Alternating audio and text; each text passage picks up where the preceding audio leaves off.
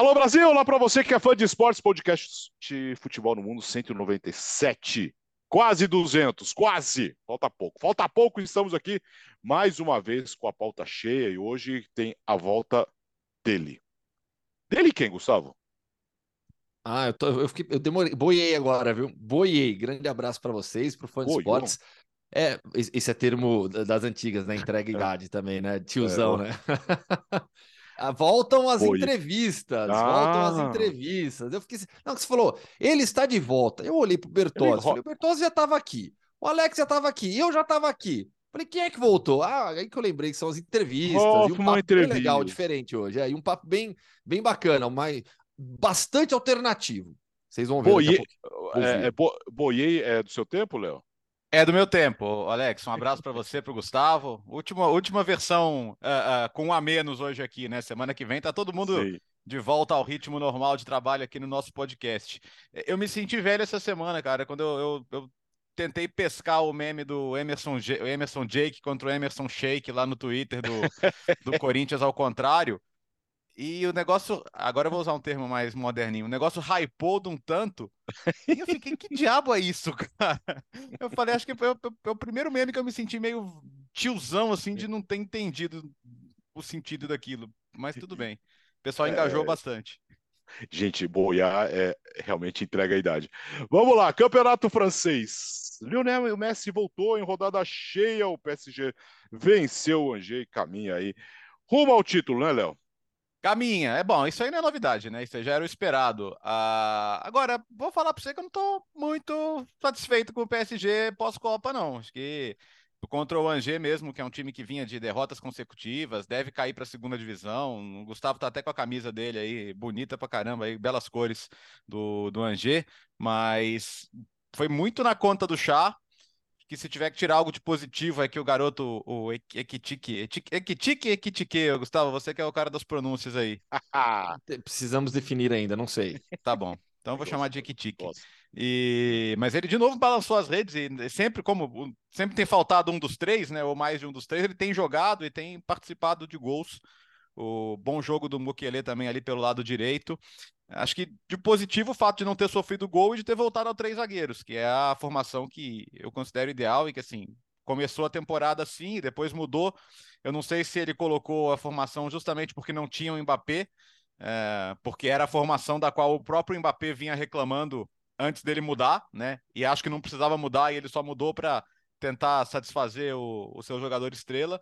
Mas não gostei, não. Achei. Eh, eu sei que a gente tem que ser mais exigente com o PSG, porque é o nível que eles têm. E talvez esse nível apareça quando os jogos mais difíceis aparecerem, quando chegar o, um Bayern de Munique. Mas hoje eu não estou muito animado, não. Achei a atuação do Neymar uma das mais discretas dele na temporada, assim, para ser generoso. Achei muito abaixo. E o Messi fez o gol, né? O primeiro gol dele nessa volta desde a Copa do Mundo. Mas é, eu acho que foi um jogo que o PSG levou quase em banho-maria. Levou. Né? É, é, simplesmente levou. levou. E já teve tropeço do Lan, quer dizer, o Lan ganha do PSG, dá uma incomodada, aí chega tropeça para o Strasbourg. Acho que é questão de tempo o Olympique de Marseille voltar para essa segunda colocação e não, e não mudar mais esse primeiro e segundo até o fim da temporada. E só para não deixar passar o resto da rodada, para mim, de novo, o Lyon decepciona, mesmo fora de casa, 0 a 0 com o Nantes, que é um time muito frágil. É, o Lyon não consegue sair daquele meio de tabela e tem time para mais. E quem pode começar a reagir agora é o Nice, né? E quando cai o técnico e no jogo seguinte os caras metem seis, né? Como foi o Nice com o Montpellier, você sempre acha que tem alguma coisa estranha, né? Nicolas Pepe, lembra dele do Arsenal jogando muito? É... o Ross Barkley, né? Também fazendo um bom jogo. Pode ser um time para subir, mas tá um pouco distante das zonas de classificação para as vagas europeias. Pode fazer uma boa conference, talvez. Mas é, para mim foi isso, assim. PSG na conta do chá, diriam os mais antigos também, já que estamos em temas mais Meu antigos. Meu Deus, é hoje. Conta, conta do chá é com Alex Seng, hein? É. É, ah, tem um chazinho aqui que eu ganhei Renault do Couto, inclusive. Ele mandou um Tabela. chazinho aqui em casa. Tabela do campeonato. O PSG está com 47 pontos, o LAN 41. Bertozzi citou já o tropeço agora com o Strasbourg. A equipe bate o Paris Saint-Germain no primeiro dia do ano, primeira derrota do PSG na temporada, e tropeça para o Strasbourg na sequência. O Olympique de Marseille tem 39 e aí depois a distância já é um pouquinho maior. O Rennes, que será o adversário do PSG no final de semana, tem 34, o Mônaco 34, Lorient 32, Lille 31. O Nice que o Bertozzi citou também, é o décimo com 24 pontos em recuperação na tabela. É, nesse, nesse jogo contra o Angers, jogaram Messi e Neymar. Para a partida contra o Rennes, a tendência é que o Mbappé volte. Mbappé que jogou contra o Lan no primeiro dia do ano, e aí ele e o Hakimi saíram de, de, de folga, foram passear nos Estados Unidos, disfarçados lá para ninguém reconhecer. O Mbappé se reapresenta nesta quinta-feira e aí deve jogar no final de semana com Messi e com Neymar. Com os três em campo, o time é outro, completamente diferente. Aliás, até levantei as estatísticas do PSG com os três na temporada, os três disponíveis no jogo e atuando. São 15 partidas, três vitórias, dois empates e com desempenhos espetaculares dos três jogadores. O, qual que é um ponto, acho que, que legal para trazer é, sobre Paris Saint-Germain? Pós-Copa do Mundo, a realidade do time ali de vestiário ela é outra. Porque volta da Copa com Lionel Messi campeão do mundo, Kylian Mbappé com mais um mundial excelente e com Neymar caindo nas quartas de final com a seleção brasileira. Qual é o impacto disso dentro da equipe? É, eu vejo o Messi muito consolidado hoje como o principal jogador do PSG, algo que ele não vinha sendo necessariamente. O Mbappé era o protagonista dessa equipe. O Neymar, antes da Copa, um desempenho absurdo, um dos melhores da carreira do Neymar, tranquilamente. Então, como essas três peças vão, vão se entender daqui em diante? Vi muita gente falando também, ah, qual vai ser a motivação do Messi para jogar agora com a camisa do PSG depois que ele conquistou o título de Copa do Mundo? O nível de, de, de concentração, de desafio que esses atletas profissionais têm, ainda mais quando a gente fala desse nível de jogador, é algo que nós, cidadãos comuns, não temos. Né? E acho que muita gente, às vezes, é, é, é, não consegue entender isso. O, o Messi ele vai se manter extremamente motivado jogando agora pelo PSG. Quer ganhar a Champions League, quer seguir quebrando recordes, é seguir acumulando marcas. Então, o desempenho contra o Angers, o Bertozzi já falou, realmente não foi dos melhores. Veremos a partir desse final de semana com os três em campo novamente como eles vão se entender como será o desempenho dessa equipe e projetando algo maior. Ligue 1 é, é, é, algo óbvio para o PSG na temporada. Vamos projetar Champions League em breve também. Só para destacar Vocês... que, eu, que eu falei do Marcelo, né? Nas últimas cinco rodadas é o time que ganhou cinco jogos, né? O PSG ganhou quatro, perdeu aquele para o Lan. Aí depois vem lá em Rams com 11 pontos cada um nessas últimas cinco rodadas. Então, até por isso, acho que para confirmar essa tendência de alta que eu falei do time do Igor Tudor, que agora não é mais o time do Gerson. Uh, você não acha que faz parte de tudo isso? Nossa, há quanto tempo acabou a Copa do Mundo? Menos de um mês, né? É, é difícil virar essa. Né? É, é difícil virar essa chave. Tudo bem, o Brasil Bastante. caiu antes, mas a Copa do Mundo em si, aquele clima de Copa do Mundo, é difícil virar a chavinha, né? Pra, os caras estão pagando folga jogar... ainda, né? O, o, é. o, você vê, o Gustavo falou do, do, do Neymar e do, do, do Mbappé e do Hakimi lá disfarçados na, na Times Square. Quer dizer, eles, é, aí o Messi ganhou mais tempo, mas o Mbappé voltou antes, então ganhou um tempo depois. Então a gente ainda não. A gente ainda vai ver como é que vai ser Messi e Mbappé jogando juntos e depois da Copa do Mundo fenomenal que os dois fizeram, né? Fenomenal é pouco para descrever a Copa do Mundo que Messi e Mbappé fizeram. Então, é, a, a, questão é assim, eu, eu, eu, acho que um jogador como o Messi, cara, ele, ele dificilmente vai entrar em campo sem motivação, sem disposição, é sem querer fazer o melhor. Acho que. E, e sim, o, o Messi precisa de mais alguma coisa na história? Vai fazer falta para ele não levar o PSG ao título da Champions? Certamente não. Há, há quem discuta até que não faria falta ele ganhar a Copa do Mundo para ele ser o tamanho do jogador que é. Mas agora, assim, vai faltar o quê? É, não falta, mas imagina se ele ainda faz isso se na mesma temporada em que ele ganhou a, a, esperada Copa do Mundo com a Argentina, ele ainda leva o PSG ao seu primeiro título de Champions League. Aí, aí, aí vai, aí vai, vai, vai, faltar coisa para falar mal dele, né? O, Alex. Champions League volta em fevereiro. Ah. Só para não perder o gancho, que você falou essa questão da Copa do Mundo. Na, antes do jogo contra o Barcelona, né, no Media Day do Atlético de Madrid, eu tive a oportunidade de falar com o Molina, o Molina, lateral direito da equipe lateral direito da Argentina, campeão do mundo. E eu perguntei sobre isso. Falei, Molina, há menos de um mês, há poucas semanas, você estava é, no Catar ganhando a Copa do Mundo com, com a sua seleção, foi para a Argentina, comemorou com, com seu povo. Agora volta, eu sei que a vida profissional é assim que funciona, mas volta, já jogou pela Copa do Rei e agora tem esse jogo contra o Barcelona no final de semana. É, como faço? Como faço para você para você mudar a chave, né? E aí ele usou até ele usou o termo mudar o chip. Ele falou: realmente, a gente tem que mudar o chip. E tem que mudar o chip rápido, porque é a nossa vida, é a nossa profissão, é assim que, que as coisas funcionam. É, é mundo moderno, muda o chip, tá? Vira o chip, muda o chip, né? Vira a chave. Falando em chave, é, é chá de Red Velvet. Aqui já tomou, o Renan do Couto mandou aqui. Hum. Red é. Velvet não é o bolo? É, então, mas aqui tá chá de Red Velvet, vamos provar. Você falou do Atlético de Madrid e o João Félix foi embora. Você foi? Você foi. Tá, daqui a pouco no, no, Atlético de Madrid agora, que falam português apenas o Reinildo e o Felipe. E o Felipe, é, por tudo que eu né? sei também já, é, quem mais? O Felipe pode ir pro Overhampton, não é isso? Ah, sim. sim. Ah, tá. Não, achei que você é. tinha falado mais alguém. Falei, essa que ah, esqueci. Janela alguém, 31 de, fecha a janela 31 de janeiro, estaremos aqui na live. É, o Felipe tá com a saída bem, parece bem encaminhada, né? O contrato dele acaba agora ao final da temporada, ele deve, deve ir pro Overhampton, tem interesse de outros clubes também, mas por enquanto, é, é, é, o que a gente sabe, o fato é que ele não deve realmente ficar no Atlético de Madrid. E aí vai ficar sobrar só o Reinildo, que fala português lá. Vamos lá. Negócio do João Félix. Como que, como que, como que funcionou?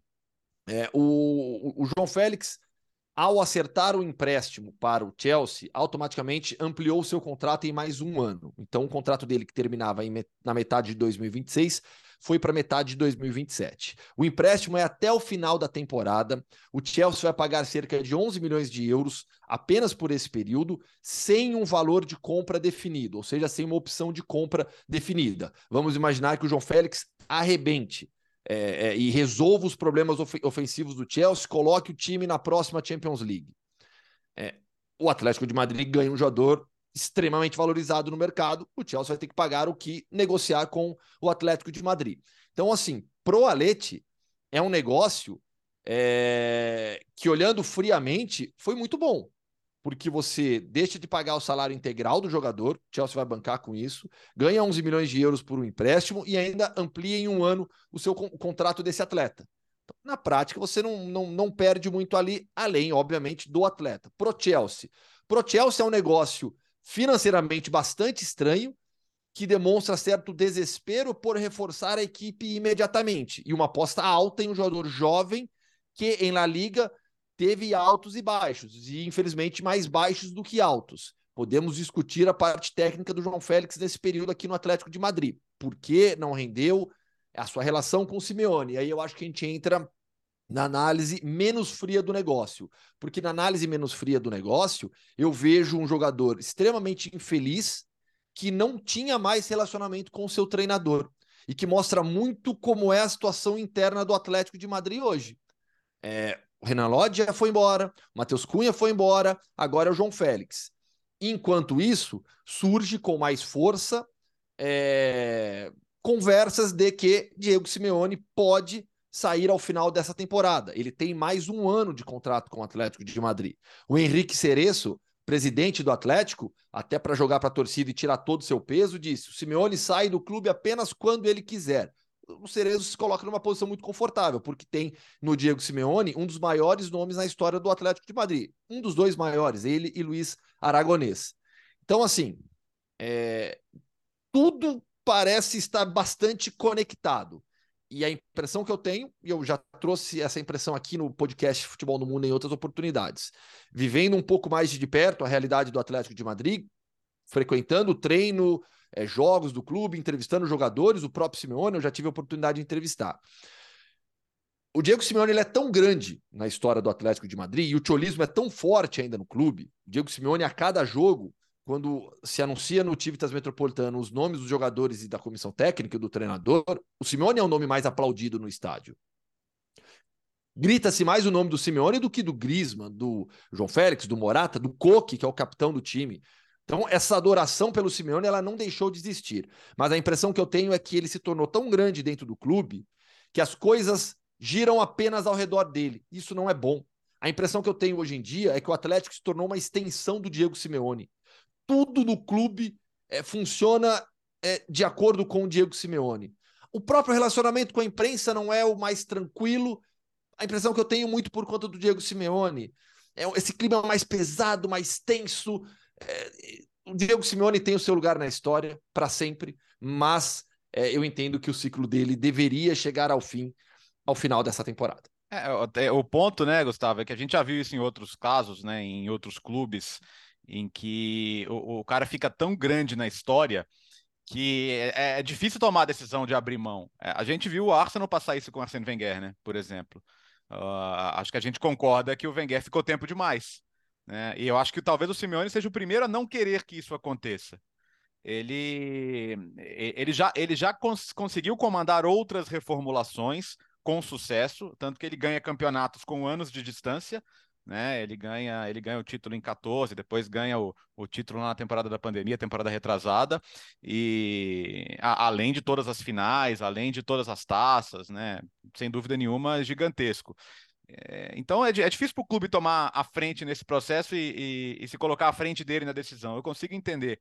Então, assim, eu imagino que se ele sentir que não vai ter forças para comandar uma outra revolução, pode ser que ele saia. Eu, eu, eu, eu, eu vejo, por exemplo, muito muito ligado à Inter sempre, né? Pela história que ele tem no clube, pela relação que ele construiu, assim, a, a, acho que se ele quisesse ser o técnico da Inter amanhã, ele seria.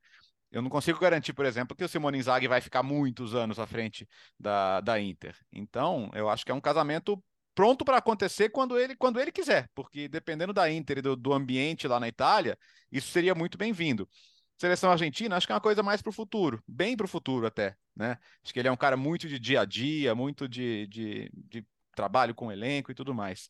Agora, essa, essa questão do João Félix, é, acho que a renovação do contrato deixa muito claro, né, que o, que o Atlético de Madrid ainda pensa em, em, em, aproveitar do jogador.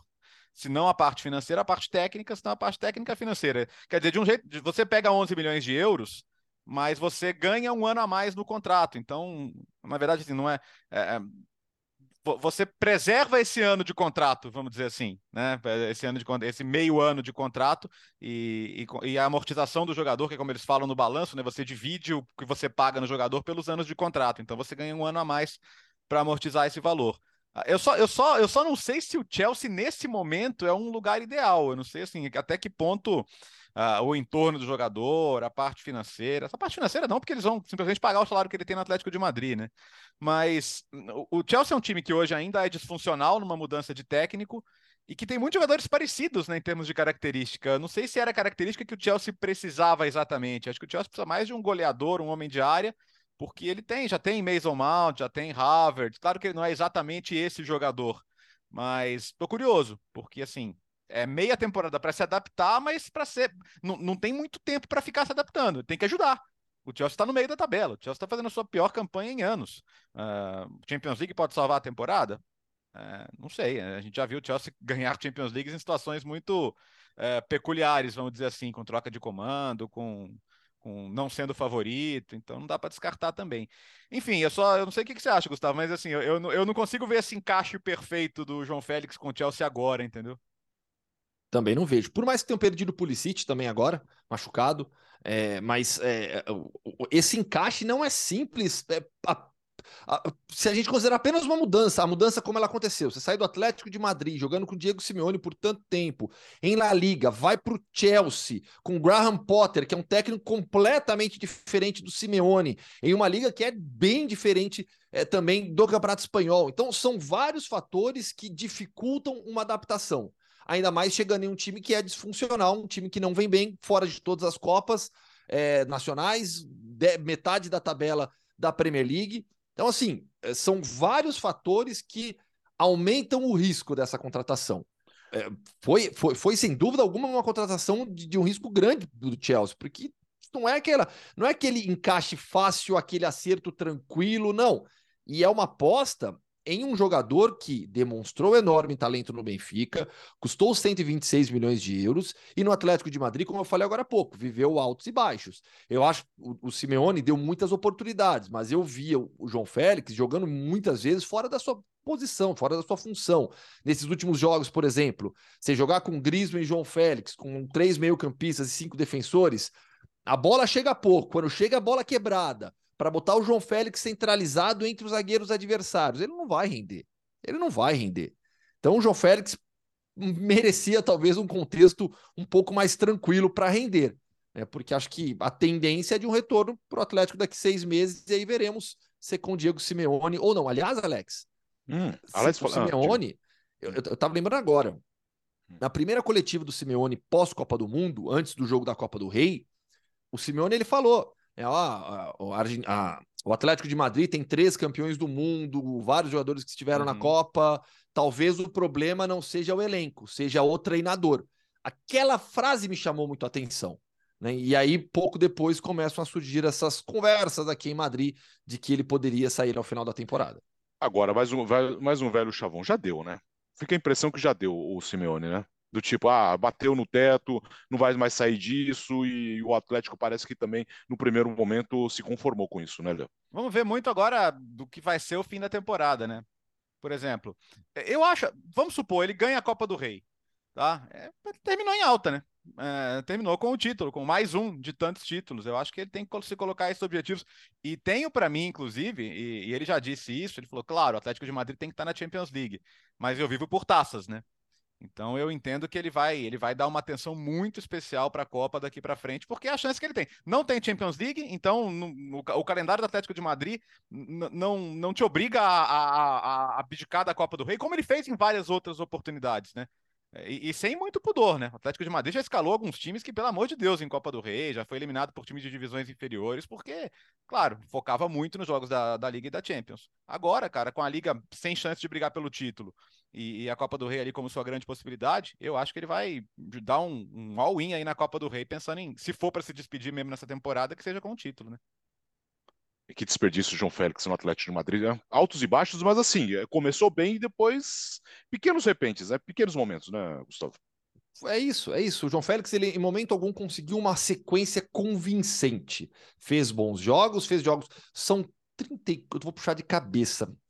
34 gols em 131 jogos. É, eu, eu, até checo aqui a informação direito, mas a, se eu não me engano é essa marca: 34 gols em, em 131 jogos. É, e um desempenho bastante regular, mas, de novo, é, a forma como o Atlético de Madrid joga, e nos bastidores, ouvindo de algumas pessoas de dentro do elenco, é, isso 34 incomoda. Gols e 131 jogos. Acertei, lembrei, lembrei, estava tava com a memória fresca, então.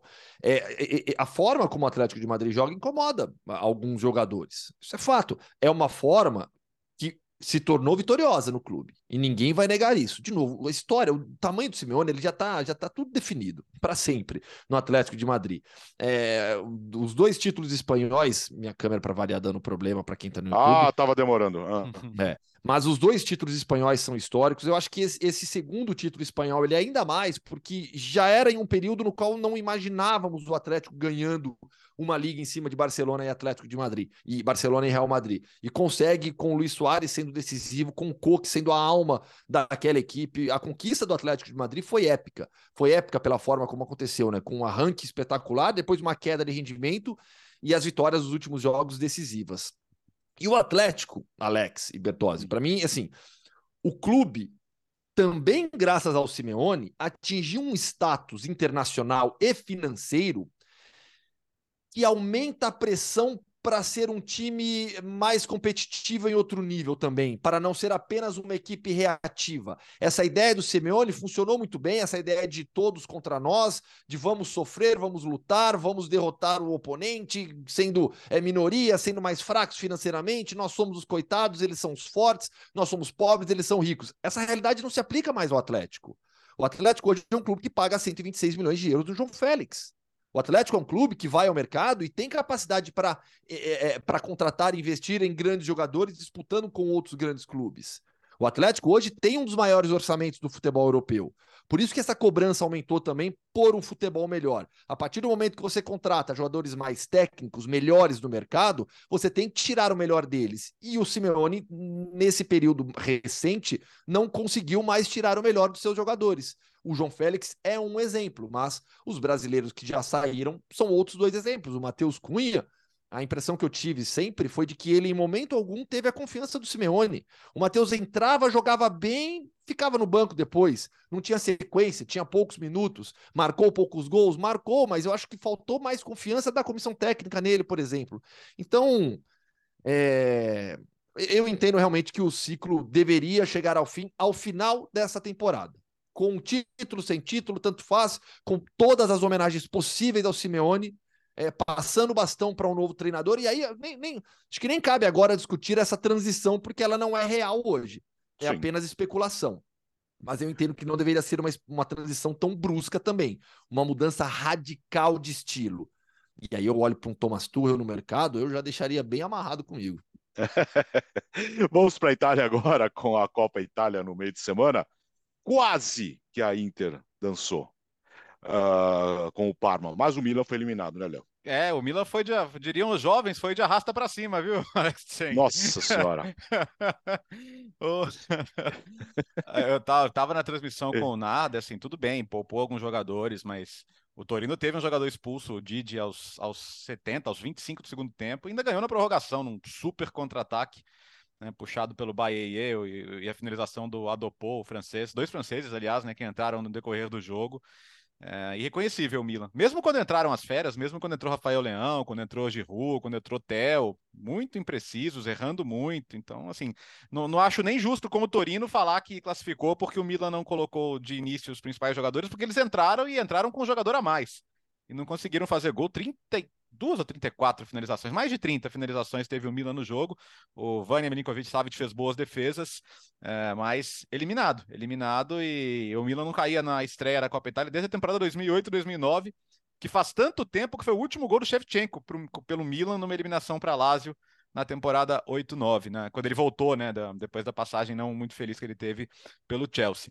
Mas a Inter quase teve o mesmo destino e, e, muito disso graças a ninguém menos que Didi Buffon, né, cara? O Buffon hoje no Parma, jogando Série B, e o Parma conseguiu chegar às oitava de final, estava na frente, aí o Lautaro empata o jogo aos 43 do segundo tempo, e aí nos acréscimos já o Dzeko mete uma bola no canto que, que ele vai buscar, ainda sabe, sei lá como, né? A imagem da defesa é absurda, e depois só não consegue na prorrogação pegar a cabeçada do Acerbi, né, que foi muito bem, cabeceou de longe, mas por cobertura não dava para ele. E assim, 44 para fazer 45 esse mês, cara. Não é que ele acabou de fazer 44, ele vai fazer 45. Ele estava jogando em San Siro, onde ele jogou em 1995. Estamos falando de, de uh, atuações com 28 anos de diferença. Ou estou ficando maluco? Não, não estou. Até, até é parei para fazer é a conta. Falei, não, é 18, não é possível. Não, 28 anos de diferença entre as duas atuações em San Siro e. Assim, acho que a, acho que a, a diferença do, do do, do ótimo goleiro para lenda, é, às vezes a gente vê em situações assim, né? E, putz, absurdo, absurdo. E foi legal ver o Parma também, que bateu na Série A depois de falir, voltou, tá na B aí sofrendo um pouquinho, mas uh, vale, valeu muito a semana por ver o Buffon ainda em ação, né? O campeão remanescente de 2006. Nessa semana surgiu uma outra estatística, né? Mostrando que são, agora com, com o gol do Messi contra o Angers, são 19 anos consecutivos de futebol profissional com um gol do Messi na temporada, né? Aí vem o Buffon, 28 anos jogando, é, uma diferença de 28 anos de partidas em San Siro, né? Absurdo. O Buffon ele é um dos maiores nomes na história do futebol, não apenas um dos maiores goleiros do, do, do da, da, história. Ele é um dos maiores nomes em todos os tempos do futebol. E essa longevidade dele é incrível, né? E a paixão que ele tem pelo jogo. É porque o Buffon ele, ele, ele volta por par, pro Parma por uma relação especial e segue jogando, segue lutando, brigando com o clube. Teve uma atuação espetacular contra, contra, contra a Inter. Então, assim, tudo isso só aumenta o tamanho do Buffon. Aquilo que a gente falava agora há pouco do Messi, né? Independentemente do que ele fizer, tem já, vai ter o seu tamanho na história. O Buffon, tudo, independentemente, independentemente do que ele fizer também, mas tudo isso vai aumentando a lenda. Né? Acho que como o Bertozzi falou agora bem, tudo isso vai transformando o Gianluigi Buffon em uma lenda. É um goleiro que vai até os 45 anos, vai completar agora. E ninguém sabe quando ele vai parar. Ninguém, ninguém nem, é, nem não, arrisca. Não, não, coloca a data, não, cara. Ele vai. É. Enquanto, não, enquanto vai levando a vida. Enquanto quiser, ele vai. E, e jogando é bem, pô. Na, na, na, na Série B, ele tem como adversários técnicos que foram campeões do mundo com ele em, em 2006, cara. Ó, o Canavaro, técnico do Benevento. É, o Fábio Grosso do Frosinone. O Dilardino assumiu agora o Genoa. Você tem o Pipo Inzaghi na Redina, Daniele De Rossi na Spal. Ele tá jogando, esses caras todos já são técnicos, né? É muito louco. O Bertozzi, isso é. aí é outro tema que já, já rendeu matéria, um monte de coisa, a quantidade de treinadores que essa seleção formou, né? Sim, Sim. e a, a, Itália já tem a tradição de formação acadêmica, né, de Covertiano, que é referência mundial. Então, vários desses caras vão, fazem o curso e, e, e se preparam, né, para uma carreira como treinadores. Então, é muito, muito interessante ver isso. É, agora, é, o, o Parma agora tá, tá ali, tá com 27 pontos, sexto colocado, hoje estaria indo para os playoffs. Uh, Frosinone lidera, Redina é a segunda, ou seja, você tem dois campeões do mundo ali liderando, né? O, o Fábio Grosso e o, e o Pipo Inzaghi são os dois primeiros colocados no campeonato. Mas tô, tô sentindo, tudo bem que falta um turno inteiro ainda, mas talvez o Parma vá bater nos playoffs de novo, vamos ver. Falando em veterano, o Bale parou com o futebol, hein, Léo? Parou, né? 33 anos, vindo de Copa do Mundo. Acho que o, o, Rob Page, que é o técnico de Gales, foi muito feliz, né? Ele falou: tive uma conversa com ele, ele estava com dúvidas. Ele falou: cara, você ganhou o que você ganhou e você acaba de jogar uma Copa do Mundo, fazendo gol em Copa do Mundo, que acho que é, devia ser o maior sonho dele. É, quer mais o quê, né? Ele até falou, eu só, eu só queria, né? Ele, o Rob Page falou, queria que o Bale continuasse com a gente na seleção de algum jeito, porque assim, o que ele representa para a torcida de Gales, para os companheiros de Gales, ele é. A, a, gente fala muito do que é o Messi para os argentinos, e pelo amor de Deus, é, é um paralelo para a realidade de cada um, tá?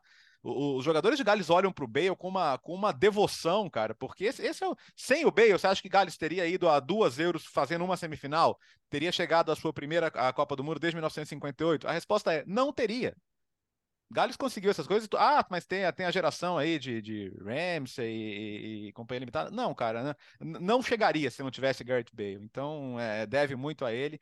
Eu acho que é, esses últimos anos acabaram deixando uma imagem muito negativa pela postura dele com o Real Madrid, que de fato não foi legal. A gente até discutiu no ESPN FC essa semana, pô, mas ele deve ser tratado como ídolo no Real Madrid.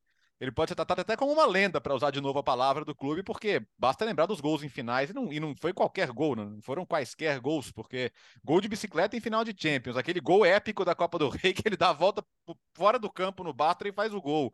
É, gol em final de Mundial de Clubes. Nossa, é, além, de todo, além de ter feito parte do trio BBC, que tá, vai, vai ser lembrado na história do futebol por décadas e mais décadas. Então, acho que até, até mesmo no Real Madrid, quando você olhar para trás, é, essa, essa, esses últimos anos vão ficar pequenos perto da história toda que ele escreveu e ele vai ser lembrado como um cara muito importante do clube. E ainda foi campeão na MLS jogando meia dúzia de jogos, cara, fazendo gol na final, gol decisivo, gol que, que, que ajudou o LFC a, a, conquistar o título. Então, vai falar que um cara desse não foi decisivo, não teve grandes feitos na carreira? É um dos grandes, sim. E acho que o, o, o, corpo, o corpo apitou, né, Alex? Às vezes, quando o corpo apita, é, o que, que é melhor? É, ouvir o chamado do corpo ou ficar, ou ficar enganando e colocando dinheiro do bolso, igual ele fez no Real Madrid, inclusive. Eu acho que ali é, foi a cabeça, né? Acima de tudo, é, foi a é. cabeça. É. A cabeça indicou, não tô mais afim. E, e, e, que, e que oposto, né?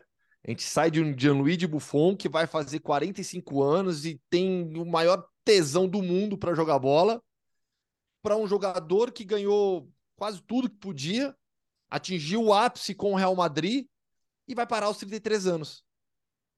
Não existe, uma, não existe a fórmula certa, não existe a fórmula ideal. Cada um é de um jeito. Cada um encara a vida e a sua profissão de uma maneira. Então, para o Bale, deu. Deu, simplesmente deu. E, e, e, já tinha dado há um tempinho. Ah, faz tempo, né? É, essa é a verdade. Ali é, é cabeça mesmo, né? Sim, e a gente viu, viu tanto, é, a gente viu alguns casos recentes, principalmente na Alemanha, né, de jogadores que se aposentaram super cedo. André Schulli, por exemplo, campeão do mundo em 2014 com a seleção alemã, foi um, foi um caso. E agora tem o Gareth Bale, que foi um dos grandes da sua geração, um dos grandes jogadores da sua geração, decisivo, histórico no Real Madrid, jogou muita bola no Tottenham, conseguiu ter um final de carreira no LAFC é, épico dentro dos padrões hollywoodianos, né? E vai curtir a vida, vai jogar golfe, vai, vai passear, vai fazer qualquer coisa que ele quiser da vida aí, porque deu, acho que aí é a cabeça. Foi a cabeça que, que, que, que, indicou: não, não quero mais esse nível de competição, esse nível de dedicação, esse nível de cobrança, esse nível de treinamento. Foi suficiente para mim. É, sobre essa, essa, essa reta final de, de, de Real Madrid, no último título, ele sai com cinco títulos de Champions do Real Madrid. Cinco, uma mão cheia. É, Nesse último, apenas mais um do grupo, apenas mais um jogador. Em outras Champions, decisivo, fundamental. Eu acho que o tempo realmente vai vai vai definir o tamanho dele e vai reduzir o que aconteceu nesses últimos anos é, ficará para a eternidade, ficará gravado na memória de todos os gols decisivos. O tempo é assim, né? O tempo, você tem que dar tempo ao tempo e ele vai te, te, te modelando, vai te definindo. Eu acho que o Bale vai ter um lugar guardado especial na história do Real Madrid pelos títulos, pelos gols decisivos e pelo histórico trio BBC. É, vamos falar rapidinho da briga pelo título na Espanha e na Inglaterra. Na sexta-feira teremos Napoli e Juventus, que jogaço que vem aí. E no sábado, o derby de Manchester, Léo. Napoli e Juventus, sextou, hein? Sextou, sexta-feira, não perca, jogaço, sete pontos de diferença.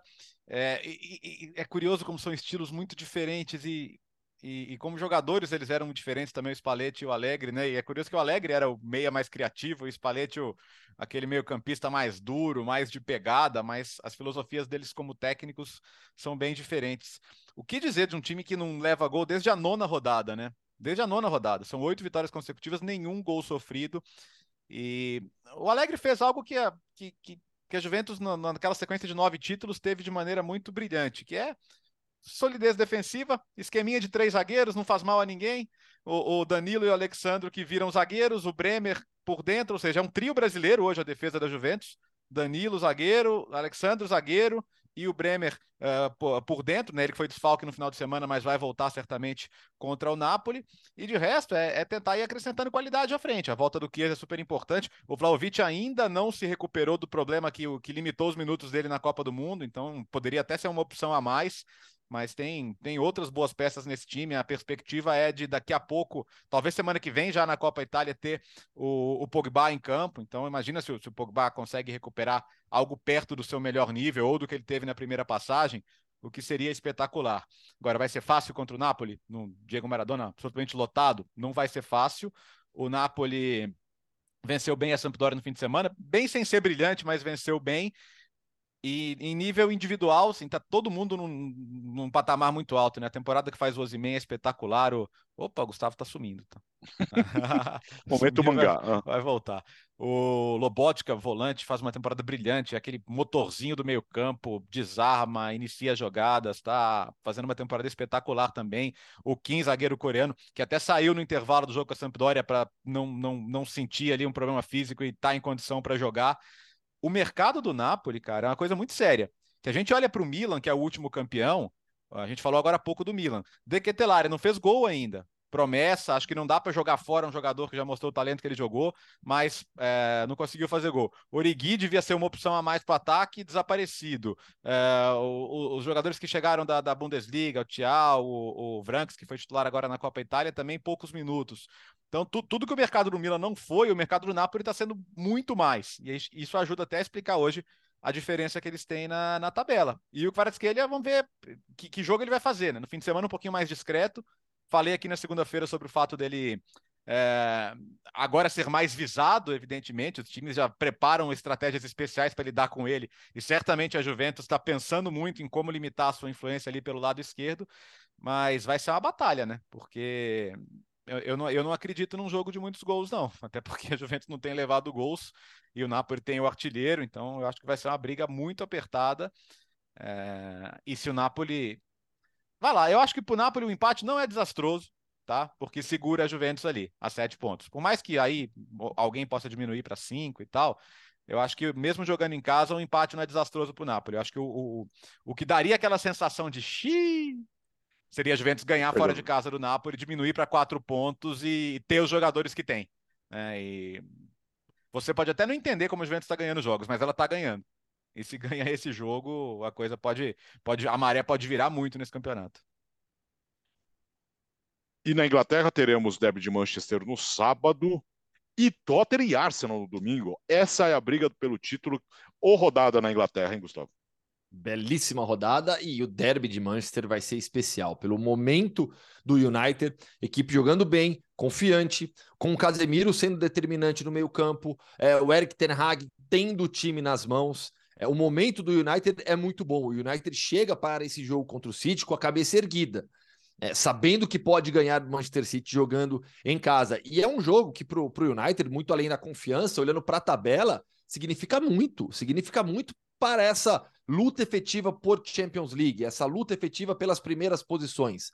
É, para você ficar nessa disputa, não basta ganhar dos times da, da, da, da, metade de baixo da tabela, você tem que ganhar os confrontos diretos. Então, além da confiança, além do clássico, do peso que tem uma do peso que tem essa rivalidade, você tem a importância matemática de um jogo como esse, de evitar, de tirar pontos de um adversário da parte de cima da tabela, somar mais três e se colocar ainda mais numa posição, numa condição forte de briga por, por Champions League. Acho que o jogo de sexta-feira na Itália, ele é, ele, eu acho que esse é o grande jogo da, da, da, da rodada, não é final de semana, né? dessa de sexta, sábado, sexta, sábado, domingo, segunda do futebol europeu. E aí depois vem esse derby de Manchester, por todo o peso que tem naturalmente, principalmente pelo que o United vem fazendo e pelo acho que pelas expectativas que a gente deposita agora sobre o Manchester United contra o City, que é o melhor time, que é o favorito. E com novidade no United, né? Tá chegando o Weghorst, o, o, o Kemirá Bobo, o amigo do Messi. tá. E no final das contas, isso aí foi mal entendido, né?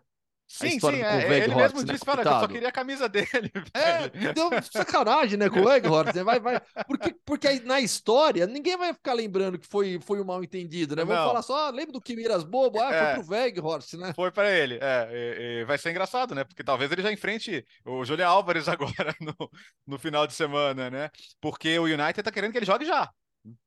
O United volta e meia procura uma dessas soluções meio alternativas, né? Lembra quando buscaram o Igalo na China outro dia? Né, nesse mercado de janeiro também. É, bom, o Ten Hag conhece o jogador, evidentemente, gosta, sabe como ele pode se encaixar, é mais um jogador de área do tipo que o United não tem, e, e ele é o tipo de atacante chato que pressiona, que briga, que é, é, é, é tudo que ele gosta também num atacante, né? Que participe da pressão desde o começo e ajude o time a recuperar a bola na frente. É, o que, que, eu quero dizer com isso? É, é, uma solução emergencial, não vejo a longo prazo o Weghorst sendo uma solução para o Manchester United, mas, cara, para ter no elenco é bom, viu? Para ter no elenco, pode, pode, pode entrar, fazer um golzinho aqui, garantir uns três pontinhos num jogo aqui ali, decidir um jogo de Copa. O United tá na semifinal da Copa da Liga e agora é como favorito, né? Pega o Nottingham Forest, do outro lado tem Newcastle e Southampton. O City saiu pro Southampton sem chutar o gol, coisa que não acontecia desde 2018 com, com, com o Pep Guardiola. Então, eu, eu, eu vejo de maneira Bertozzi, interessante. É o único time inglês, não está na Champions, está na Europa League, mas é Sim. o único time inglês vivo nas quatro competições. Né, na, na, na Premier League, obviamente, a FA Cup, Copa da Liga e o torneio continental, no caso, a Europa League. O bicho pegou no, no, depois dos pênaltis lá no Forest e Overhampton, viu? Foi, foi quente o negócio. É, e, e, é legal, aliás, só, só destacar o Matheus Cunha é. contra Renan Lodge na Inglaterra em plena temporada 2022-23. Quem ah, é, diria, é. né? Nessa temporada a gente chegou a ter o, o Nay Emery contra o Lopetegui na, em La Liga e na Premier League. Muito louco isso, né? Os técnicos que, que foram lá pro, justamente pro Overhampton e pro Aston Villa. Mas é, é legal destacar o Nottingham Forest numa semifinal, né? A gente a gente que gosta de futebol internacional fala tanto da história do Nottingham Forest, mas é a primeira vez neste século que eles jogam a Premier League. Mas é um time que, pô, além, além dos dois títulos de, de, de, Copa dos Campeões, de Champions League, tem quatro, quatro Copas da Liga no currículo, né? Um, um, Brian Clough com a lenda que é. Inclusive, chegaram a outras finais, perderam a final para o Manchester United. São nove títulos desse lado da chave e do outro lado da chave nenhum, né? Nem o, nem o Southampton nem o Newcastle tem título de Copa da Liga. Os dois já chegaram a finais, mas nunca ganharam um título. E para o Newcastle também é uma chance, né? Já, já no segundo oh. ano desse projeto endinheirado, é, levantar um troféu, os caras iam matar o Tottenham de raiva, né? Nottingham Forest, Manchester United, Southampton e Newcastle, a semifinal da Copa da Liga ou o Southampton eliminou o City. Final de semana, então. Vamos contar sexta-feira com o final de semana, vai? Sim. Esses jogos todos, uh, Juventus e Nápoles, Nápoles e Juventus, Derby de Manchester no sábado, tudo nos canais ESPN também. No Star Plus, então agora chegou a hora da volta dele. Está de volta aquele momento em que Gustavo Hoffman conversa com os personagens dos cantos mais obscuros do mundo, mas é para isso que existe o Hoffman Entrevista. Para onde Países vamos? Bálticos. Hum. Lituânia. E, e, Alex, foi um papo muito legal, viu? Muito legal, porque esse personagem que o Fã de Esportes vai conhecer agora é, é nosso ouvinte também. Tá Olha. sempre acompanhando o futebol no mundo e, e, e, nos acompanha, aí no caso, eu, Bertozzi e o Biratã, desde a Trivela. É trivelista conosco também. Pô, que honra. Quem não? É, quem não, quem não curte né, o, o, o podcast Futebol no Mundo? Fala aí, Gustavo. Fala, fã de esportes, tudo bem? Estamos de volta com mais uma entrevista aqui do Mundo Hoffman. A gente ficou um tempo sem entrevistas, Copa do Mundo, aí a pausa aqui do final de ano, férias de alguns, folga de outros. Agora voltamos com tudo. E voltamos com uma entrevista inédita. Inédita no sentido do profissional, do cargo, porque normalmente a gente bate papo aqui com jogadores de futebol. Já tivemos preparadores físicos, treinadores, mas é a primeira vez que nós teremos um diretor de scout e recrutamento de um clube da Lituânia. Se é para a gente vir diferente, vamos com tudo. Matheus Campos, um prazer enorme falar contigo, diretor de scout e recrutamento do tênis na Lituânia. Tudo bem? Fala, Gustavo. Obrigado pelo convite. É um prazer fazer parte aqui do, do Futebol no Mundo. Já falei para você que eu sou fã demais do trabalho de vocês. Então é uma honra, um prazer muito grande estar falando com vocês aqui hoje. Bom, Matheus, para a gente eh, dar a largada, como você foi parar na Lituânia como diretor de scout e recrutamento de um clube no país? Cara, é uma história assim meio maluca mesmo. Eu estava trabalhando nos Estados Unidos com futebol e aí eu já estava é, indo para uma parte final da minha trajetória lá, eu já estava querendo novos desafios, vinha após um momento de pandemia, que eu tinha ficado no Brasil, trabalhando no Brasil, então eu já estava pensando em outras coisas. E aí eu estava inscrito num site que chama Football Jobs, que é um, que é um site de empregos para futebol. E aí onde eu recebi um e-mail do site com as vagas, né? E aí eu deixava meio que automático para aplicar para, enfim, para um certo tipo de vaga. E aí chegou um e-mail um dia no meu, no meu e-mail falando assim, ah, tem uma vaga de head scout na Lituânia, te interessa fazer uma entrevista? Aí eu achei que era esquema, né, porque às vezes também chegam, chegavam uns e-mails de esquema, falei, não, vamos aplicar, vamos ver. Aí apliquei, recebi o convite para fazer a entrevista, e quando eu entrei na entrevista, enfim, aí eu vi que era, uma, que era, um, que era um negócio sério mesmo. É, enfim, as pessoas que estavam lá, pessoas que eu pesquisei, jogador da seleção da Lituânia no passado, enfim, pessoas sérias, e eles foram fazendo o processo de contratação e me ofereceram a vaga e agora eu tô aqui. Que trajetória. Fala um pouquinho então agora sobre a sua formação, né? Porque hoje em dia tem muita gente que quer trabalhar com futebol. E existem vários cursos, e existem vários caminhos, e você mostrou um caminho, de certa maneira, simples. É, você, através de um site, conseguiu uma vaga de emprego na Lituânia trabalhando com futebol. Então fala um pouquinho sobre a sua formação. O que que possibilitou que você conseguisse se aplicar para essa vaga? É, eu sempre quis ser técnico na verdade. Uh, entrei na faculdade de educação física quando terminei o terceiro colegial, comecei a trabalhar, comecei a trabalhar com, com futebol escolar no Brasil. Uh, enfim, aí depois de um tempo a trajetória no, no futebol escolar passou, trabalhei com agenciamento de atleta por um tempo, aí saí desse mundo, voltei para a parte técnica. E em 2017 eu estava fazendo faculdade de educação física ainda. Eu recebi um convite para ir trabalhar com futebol nos Estados Unidos uh, como treinador. Como que surgiu esse convite? Eu fiz um processo seletivo de uma empresa que chama Tetra Brasil, que é uma empresa que leva treinadores brasileiros para trabalhar com futebol nos Estados Unidos. Uh, eu fiz o processo seletivo, fui contratado, fui para os Estados Unidos, fiquei um ano e meio num clube lá como treinador. Uh, depois esse clube me ofereceu uma promoção para ficar como coordenador de formação no clube. Fiquei mais um ano e meio como coordenador de formação nesse clube na região de Boston. E aí veio a pandemia. A hora que veio a pandemia, eu estava no Brasil de férias, acabei ficando no Brasil um ano e meio. Aí trabalhei como treinador esse ano e meio no Brasil também, alguns projetos de formação, porque não dava para ficar parado.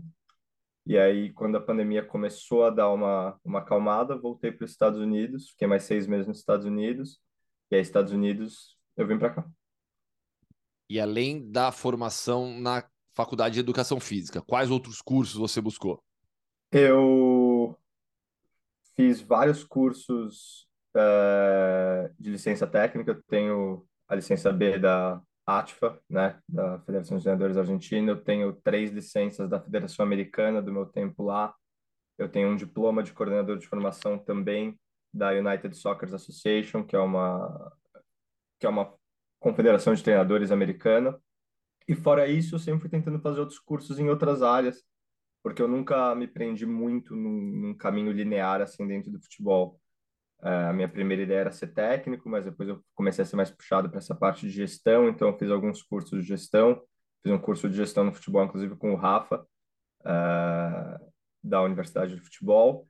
E aí, quando eu estava fora do, do Brasil, por conhecer pessoas fora do Brasil, eu fui fazendo alguns cursos de empresas uh, estrangeiras. Então, eu tenho curso de identificação de talento da, da FA, da Federação Inglesa. Eu tenho alguns cursos da IPFSA, que é a Professional Football Scout Association, que também é uma federação inglesa. Então, eu sempre fui buscando uh, melhorar e aprender o máximo possível em diferentes áreas. Principalmente quando eu peguei a, a, promoção nos Estados Unidos, eu busquei mais essa parte de gestão, essa parte de identificação de talento.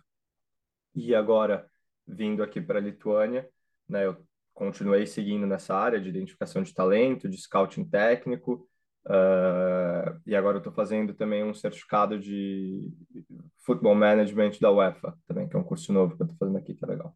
E além de tudo isso, tem o Football Manager na vida, né? E, com certeza. horas e horas, horas e horas de FM e de CM, né? Que eu comecei no CM Sim. e quantas línguas você fala, Matheus? Três. Eu falo português, espanhol e inglês. Aqui tudo é, em inglês.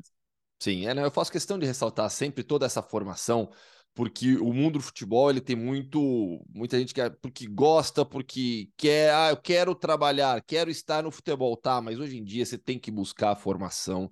É, eu acho que a gente no Brasil viveu um período muito longo até, demorou demais para entrar mais academia, a parte científica no futebol a gente via muito do lado empírico apenas do jogo, né? Eu acho que é, hoje em dia cada vez mais essa, essa, essa capacitação profissional no futebol ela é exigida e você acho que mostra um bom caminho para tanta gente que quer seguir no futebol.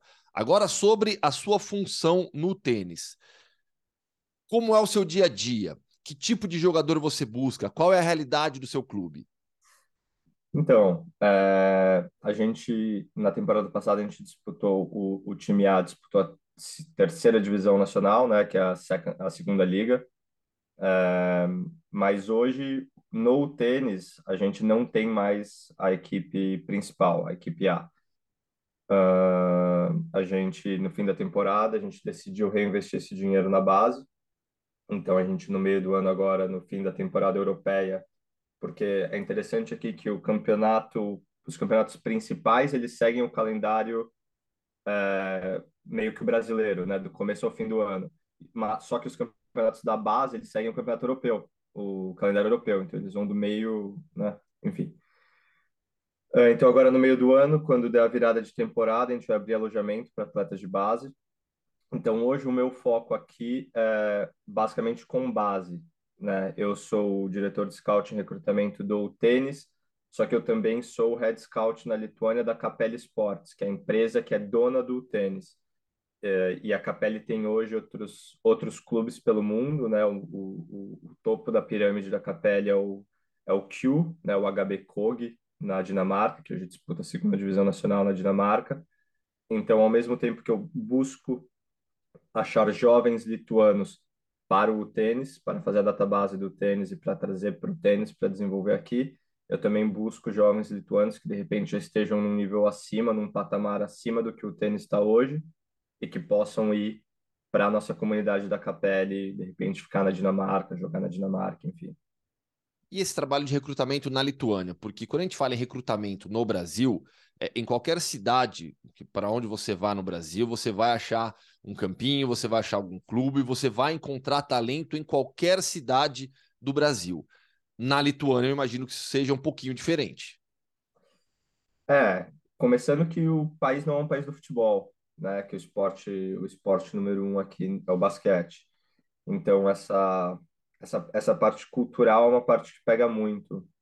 Inclusive quando a gente começa a ver o desenvolvimento dos atletas, dos atletas um pouco mais velhos nesse processo de formação, essa parte de entendimento de jogo é uma parte que fica um pouco mais difícil para eles desenvolverem porque eles não assistem o esporte, né? Tem vários atletas que estão aqui, que estão no tênis, por exemplo, de 14, 15 anos, que não assistem futebol, que assistem basquete no tempo livre. Então isso isso atrapalha um pouco. A parte do clima atrapalha muito também, né? Então agora quando você chega nessa fase de novembro ao, ao fim de fevereiro, você não acha nada que, se, que não seja indoor. e o número de o número de áreas indoors para a prática do futebol também é limitado dentro do país. Então você se limita muito a alguns torneios de inverno que tem, onde você consegue ver os jovens, onde você consegue ver os atletas, mas é, é, comparado com o Brasil, achar talento aqui é, é, é, é diferente. É, naturalmente, a oferta é bem menor. É, conta, conta quantos graus você pegou faz pouco tempo aí menos 16, menos 14, menos 14. Ontem, ontem estava mais tranquilo, mas antes de ontem estava menos 14. Fica difícil, impossível, na verdade, jogar futebol fora. E, e, nessa questão da formação dos atletas, né? O que que você busca em uma quando você vai buscar atletas de 10, 11, 12, 13, 14 anos, né? Porque eu imagino que não necessariamente o talento seja abundante. E aí você mira o quê? a parte física, altura, porte? O que, que você busca? É, obviamente que assim, a gente busca o pacote completo, claro. né? Quando você está podendo achar o pacote completo, é o melhor dos mundos. Mas quando o, o talento em si, né, o nível técnico do atleta, de repente ele não é tão alto, você busca outras coisas aonde você que você, você acreditando que dentro de um, de um ambiente controlado de desenvolvimento desse atleta, você consiga fazer esse atleta desenvolver essas outras áreas do jogo dele. Então, o perfil físico é uma coisa que a gente sempre olha, né? Uh, principalmente aqui na Lituânia, que é um país onde a média de altura da população é uma média de altura da população alta, é um país que tem por cultura produzir bons goleiros, né? Então, o mercado de goleiro é um mercado alto na Lituânia. Tem a ver é... com basquete? Trabalho com as mãos? Algo assim? É, talvez, Gustavo. Eu não, não sei te dizer exatamente, mas é, é uma população, é uma média de população alta e é um país que não, não em ligas tops, As, assim, da Europa, mas em ligas B e C, você encontra um, um número de goleiros lituanos considerável. É... Então, seja valência física, seja alguma coisa mental, psicológica do atleta, principalmente nas, principalmente nas categorias mais jovens, né? Às vezes o atleta ele te mostra alguma coisa psicologicamente ou mentalmente de como ele aborda o jogo, de como ele se porta nas sessões de treinamento, que você consiga, que você consegue dentro do seu ambiente controlado de novo desenvolver as outras vertentes do jogo dele, mas o foco maior é sempre a parte técnica uh, do atleta e nesse, nesse seu período de trabalho na Lituânia, já conseguiu encaminhar bons jogadores, é, tanto para o time principal quando tinha, ou para a estrutura da Capela Esportes, para a Dinamarca? Para o time, time principal aqui do tênis, a gente não, eu não trabalhei com recrutamento de atleta, porque o foco da Capelle desde o começo foi a base aqui. Ah. Então, para a base, no começo, o primeiro ano, o nosso foco foi um scouting mais regional aqui na região de Utena mesmo porque a gente não tinha alojamento para a gente não tem alojamento para os atletas ainda, então precisa ser um negócio onde os atletas consigam fazer esse translado. Uh, e agora, como a gente tá, vai abrir o alojamento, agora a gente já está olhando num âmbito mais nacional. Para Dinamarca, a gente tem dois atletas que vão frequentemente para Dinamarca, aqui da Lituânia, um, um menino e uma menina, porque o, o Kog, na verdade, o, o, time forte, forte do Kog hoje é o feminino, que é bicampeão dinamarquês, joga Champions League. Uh, no masculino eles entram na segunda divisão. Então a gente tem um menino e uma menina que vão frequentemente hoje para Dinamarca, aqui da Lituânia. E fora isso, foram mais três atletas masculinos em teste durante o ano passado. Dois que não ficaram, um que o Kog ofereceu o contrato profissional, mas como ele é um atleta que já está jogando primeira divisão nacional aqui na Lituânia, ele numa opção dele de carreira, ele preferiu ficar aqui na Lituânia. Entendi. Mas talento existe. É... Ah. Só precisa ser encontrado. E, e, você citou o futebol feminino. Como é o equilíbrio entre masculino e feminino na Lituânia? É... Eu diria que pensando em Europa, os dois ainda estão num nível mais abaixo do geral, mas o feminino, o feminino é mais fraco hoje aqui na Lituânia. É ainda um trabalho mais de iniciação. É, tem muita gente apaixonada agora entrando também no feminino aqui para trabalhar com o feminino, né? Profissionais muito capacitados. uh, profissionais muito capacitadas também na, na, na federação, na seleção feminina que eu conheço. Então, estão investindo. Mas é aquilo, num país onde falta, já falta investimento no futebol em geral, infelizmente o futebol feminino falta ainda mais, né? Mas e, e, você citou o recrutamento local, né? Qual que é a população de Utena? 25 mil habitantes. É, acho que isso já, já, já, já, já deixa claro para todo mundo a dificuldade também que é encontrar talento em uma cidade com 25 mil habitantes. Claro que tem as outras cidades na região, eu imagino, mas a população não vai aumentar tanto assim. É, olhando para frente agora, para sua sequência de trabalho, o que, que você pensa, Matheus, para sua carreira? Você é, é jovem para caramba, né? É, eu tenho 28 anos. É, eu quero seguir mais nessa área de gestão, acho. É, Estou cada vez mais me encaminhando, me encaminhando para essa área, para essa área de gestão. Leio muito sobre. É, então, estou fazendo curso nessa área. Então, o meu objetivo seria ir para uma área mais ampla de gestão, assim. Uh, no futuro, futuro, um cargo de diretor de futebol em um clube, alguma coisa assim, talvez fosse seja o meu, o meu objetivo. Mas é isso, é um passo de cada vez. Eu tô, tô feliz aqui agora onde eu tô. É, apesar de ser uma empresa, o tênis é um ambiente menor, então é um ambiente onde as pessoas confiam em mim e me permitem fazer algumas coisas já que não são necessariamente da parte de scouting e recrutamento também. Então esse o planejamento, por exemplo, de acabar com a equipe A e a gente entrar com esse foco maior na base foi um projeto que eu fiz muita parte. Então, o objetivo hoje é me desenvolver, Gustavo, é seguir fazendo curso, estudando, melhorando. Uh, e, e, o futuro a gente vai ver. Como eu disse, eu não, não sigo numa linha tão linear assim na minha carreira no futebol para dizer que eu vou fazer isso. Mas o foco seria esse. Estamos no mundo do futebol alternativo, que tanto amamos, e, e é futebol, e o futebol encanta em qualquer área, em qualquer lugar, em qualquer campeonato do mundo. Matheus, foi um prazer falar contigo. E eu sei que você já nos acompanha há tanto tempo, né? É, não apenas o podcast Futebol no Mundo, mas a Trivela. E aqui no podcast Futebol no Mundo temos alguns trivelistas, né? Eu, o Biratã, o Bertozzi, é, o, o, o, e outros de alma, eu acho, né? Que é o Alex Seng, o Rafael Oliveira, que não está conosco aqui, mas de vez em quando a gente arranca, puxa ele para cá também. Então, legal, legal demais te conhecer, bater esse papo. Eu tenho certeza que todo mundo que sonha em trabalhar com futebol é, gostou demais dessa conversa também. Obrigado, Gustavo. Obrigado pelo convite. De novo, admiro muito o trabalho de vocês. Estou sempre acompanhando, seguirei acompanhando e sempre que precisarem de um contato aqui na, nos Bálticos, estou por aqui disponível para ajudar. Combinado. Em breve eu dou uma passada aí para te visitar. Estou esperando. Valeu. Matheus Campos aqui no podcast, Gustavo papo muito legal, né? E, e, e aí, vou, vou, vou, dar um depoimento aqui. Ficou todo né? emocionado, gente... foi no Twitter que ele, que ele postou no Instagram, né? Foi, foi. Sabe Eu por quê, Alex? Muito legal. Assim, é, é, a, gente, a, a gente não. Eu, sei lá, eu, eu, não, eu, eu não consigo ter essa dimensão, né? Mas de vez em quando a gente recebe esse tipo de mensagem. De, de, de, jovens estudantes, né, jovens jornalistas, que fala, poxa, você, vocês são nós, são, são minha inspiração.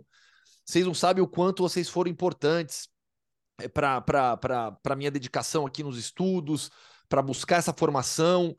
E, e o Matheus, ele, ele fala sobre isso na entrevista, e fora do ar a gente conversou muito também, né? Caramba, que, que eu, eu fiquei emocionado depois que eu falei com ele, que falei. É, é uma responsabilidade muito grande, por isso que eu levo muito a sério. A gente, nós aqui, né? A gente, todos nós, nós nos divertimos trabalhando, porque nós trabalhamos com o que amamos. Nós adoramos fazer aqui. Como você sempre fala, Alex, estamos entre amigos. No podcast Sim. Futebol no Mundo, estamos entre amigos. Isso, é isso, torna esse clima ainda mais gostoso. Mas a nossa profissão, né, ela tem uma, tem, ela tem uma responsabilidade muito grande, né? Porque a gente, é, por, a profissão por si só, né, por lidar com informação, por informar as pessoas, por fazer críticas positivas ou negativas sobre outras pessoas, tudo isso já tem uma responsabilidade muito grande. E aí, quando eu quando eu recebo esse tipo de mensagem, esse tipo de carinho, né? Vocês foram, são uma inspiração para mim.